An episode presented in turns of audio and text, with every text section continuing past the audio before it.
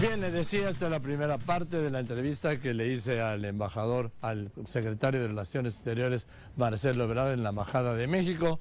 Y el tema es, hoy, el tema es, ¿qué está pasando aquí?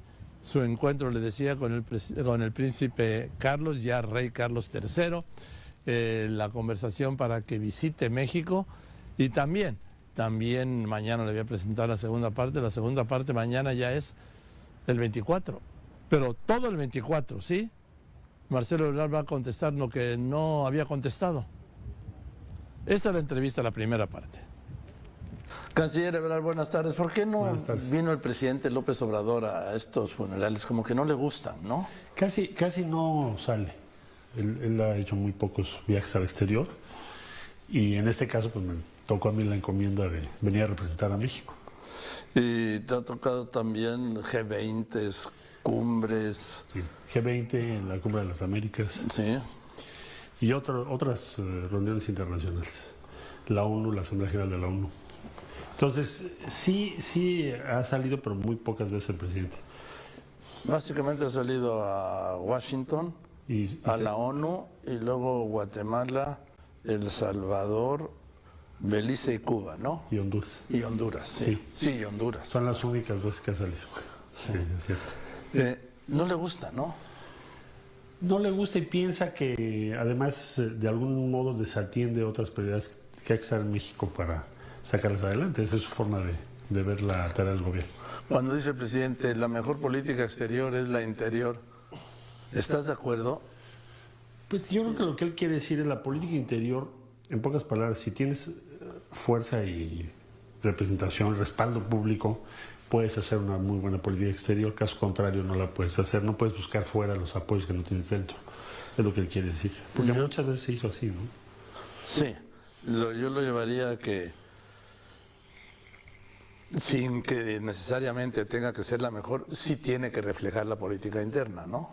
Lo exterior. Tiene que reflejar y además la, orienta o le da, un objetivo, le da sus objetivos prioritarios. Y depende de la fortaleza que tengas en el interior, pues el peso que tienes en el exterior. Eh, Marcelo Ebrard, es la primera vez que vienes a un funeral de esa dimensión, porque nunca había habido un funeral de Estado de esta dimensión, también debo apuntar, pero funerales de Estado. ¿Es tu estreno? Esta es la, primera vez que represento a México en un funeral de Estado, y más de este orden de magnitud. No había estado antes en otro. Eh, sí, eh, los presidentes de México tampoco han sido muy, como muy afines a ir a funerales de Estado, ¿no? Que yo recuerde, pues fue el funeral de Mandela, Simón Pérez, estuvo el expresidente Peña Nieto, pero en general no, tiene que ser algo fuera de serie, extraordinario para que un presidente de México esté presente. Ahora, pues ¿cómo te has sentido en este mundo, Marcelo? Porque este sí es, perdón, un mundo nuevo, porque nunca se había reunido lo que se ha reunido aquí. Sí, pues tienes casi la Asamblea General de Naciones Unidas más las casas reinantes más otra serie de representaciones que no encuentran en las Naciones Unidas. Entonces es una experiencia muy interesante para México porque puedes avanzar mucho de nuestras agendas, puedes dialogar con personas con las que habitualmente es más difícil dialogar y subrayar la presencia de nuestro país. El propio rey Carlos III ahora en la recepción que dio el domingo, cuando lo saludé, se acordó muy bien de México. Me dijo, he estado varias veces en México, fue, yo diría hasta exclusivo eh, se ve que tiene una memoria muy vívida del país, de su experiencia ahí. Le dije, oiga, pues a ver si puede venir el, año que entra. Entonces le vamos a mandar una invitación formal para eso, ¿no? Pero lo vi muy... Eh, con una unos recuerdos muy buenos de, México, de su cultura, su civilización. Y lo mismo con otras personalidades que están hoy. Eh, Ahora, muy pocos han podido saludar al rey, y menos hablar con el nuevo rey. ¿Cómo lo sentiste? Digo, ¿cuál fue tu percepción de él en ese momento, en esa conversación?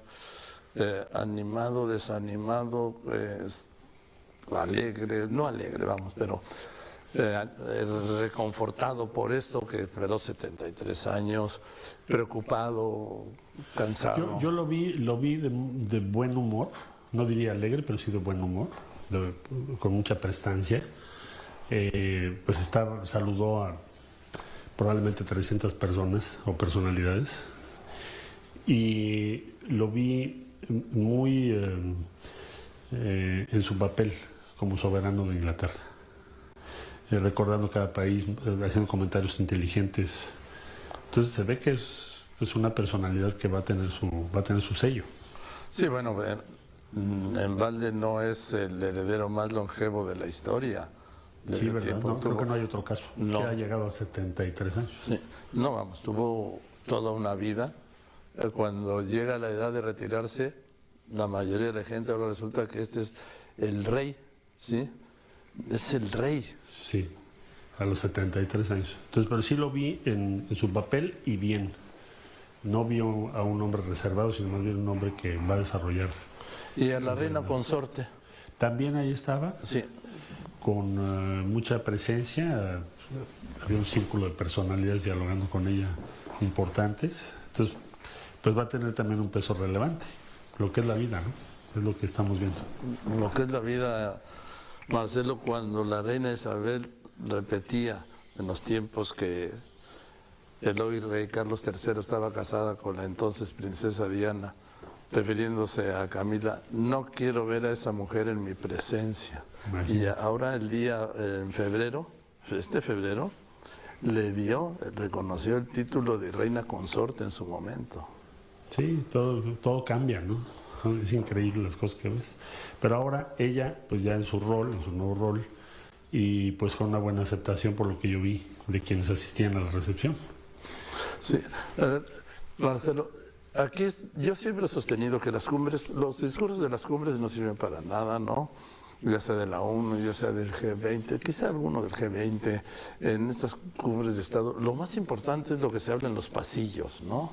Sí. La oportunidad de hablar, como decías en un principio, con personas o con mandatarios que pues nunca has visto, nunca, han, nunca vamos. Es que es muy difícil que los veas reunidos en un solo lugar, o sea, que tú puedas eh, dialogar con ellos en un día o dos días y supongo compartirles cuáles son las preocupaciones o prioridades que México tiene, qué piensan del conflicto ahora en Ucrania. Hay 16 guerras, pero la de Ucrania es la más visible. Eh, ¿qué, ¿Cuáles son sus perspectivas respecto a la economía? ¿Qué podemos hacer para la seguridad alimentaria? Pues son los temas. Estaba Trudeau, estaba pues de las casas reinantes, vi todas las de Europa. Eh, y altos dignatarios, si no estaban los jefes de Estado, sí están los que deciden en cada gobierno. Entonces es una muy es una oportunidad muy especial. Ahora, Marcelo, participar en un cortejo fúnebre de estas de esas dimensiones también pues es un hecho histórico, ¿no? Sí.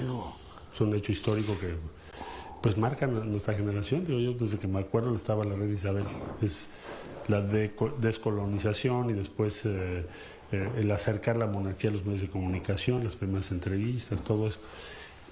Es, es eh, el funeral de alguien que sí marca una época, cuando menos para nuestra generación, en términos políticos y de presencia y de símbolos. Sí, yo creo que, que, para varias generaciones, porque pues, tuvo 70 años y 214 pues, días. La, la ¿no? primera visita a México, que yo recuerdo 75, estaba Sí. yo en prepa, yo creo, o algo así. Y yo, ya, yo ya era reportero. Tú ya andabas reporteando. Sí, la que ya visité. Entonces, pues toda nuestra vida ha sido parte de, ¿no? El de tu escenario político esencial. Entonces es un funeral muy importante porque también es el inicio de otra, de otro periodo. Sí, lo- yo lo digo de otro modo, Marcelo, para los menores de 70 años no han, ten- no han conocido otra reina o otro monarca británico que la reina Isabel. No ha habido otro. Y no hay al- alguien que se le parezca. Pues, eh, imagínate, ella conoció, por ejemplo, en el caso de México, yo creo que ella debe haber conocido cinco presidentes de México, seis, sí, fácilmente, ¿no? sí, a ver, lo recordamos, a ver, Echeverría. Echeverría, sin duda. Luego Miguel de la Madrid, no sé si con López Portillo tuvo visita. Sí, López Portillo vino, vino de visita ok. de Estado Entonces, López también. Portillo, sí. Miguel de la Madrid. Sí. Eh, Salinas vino, no, no me acuerdo. Sí vino, Sí vino. sí vino, vino Ok. eh, Cedillo, Ernesto Cedillo, Cedillo y Enrique sí. Peña Nieto. Seis. Seis presidentes de México. Y en el caso de la Gran Bretaña, bueno, 14 o 16 primeros ministros. Entonces es una figura muy particular, muy especial. Eh, ahora, Marcelo, hablando de figuras particulares, ¿tú cómo te sientes con todo esto? Porque alguien me decía es que sale mucho de México, pues no sales, te mandan, ¿no? Pues me mandan porque tengo que representar a, México en esta ceremonia, en este funeral que estamos hablando. Y no creas, no, procuro no salir si no es algo realmente importante, porque también pues, tienes un modelo de cancilleres que siempre están viajando. En el caso de tu servidor, pues, cuando viajo es que hay algo, un punto que es importante para nuestro país. G20, por ejemplo, pues hay que estar. Las amenazas de la ONU, estar. Voy al funeral de, del ex primer ministro de Japón, que murió asesinado. Ah, claro, sí. Abe. Eh, va a ser ahora en de Nueva York me voy para allá. Pero son viajes, digamos, no, no, sería escogidos, pero sí viajes que tienen un sentido para México importante. Si no, no Y ya no son aquellas giras de tus antecesores, ¿no? No, ya no. No, pues ahora viajas con una persona cuando mucho. Ya no puedes llevar, eh, era demasiado gasto. Entonces se ha reducido drásticamente. ¿Y vas y vienes o qué? Pues vas y vienes, vas a lo que vas y te regresas. Por ejemplo, me regreso ahora para recibir al presidente de Alemania, acompañar al presidente para eso, y, el miércoles salía a Nueva York a, la Asamblea General de la ONU, y de ahí ir a Tokio al funeral y regreso a México. Bueno, por lo menos millas juntas, ¿no, Marcelo? juntas muchas millas. Marcelo, déjame preguntarte, ¿con quiénes personas, con quiénes has hablado en esta en ese encuentro? En ese encuentro, bueno, con, el rey que era el que, sí.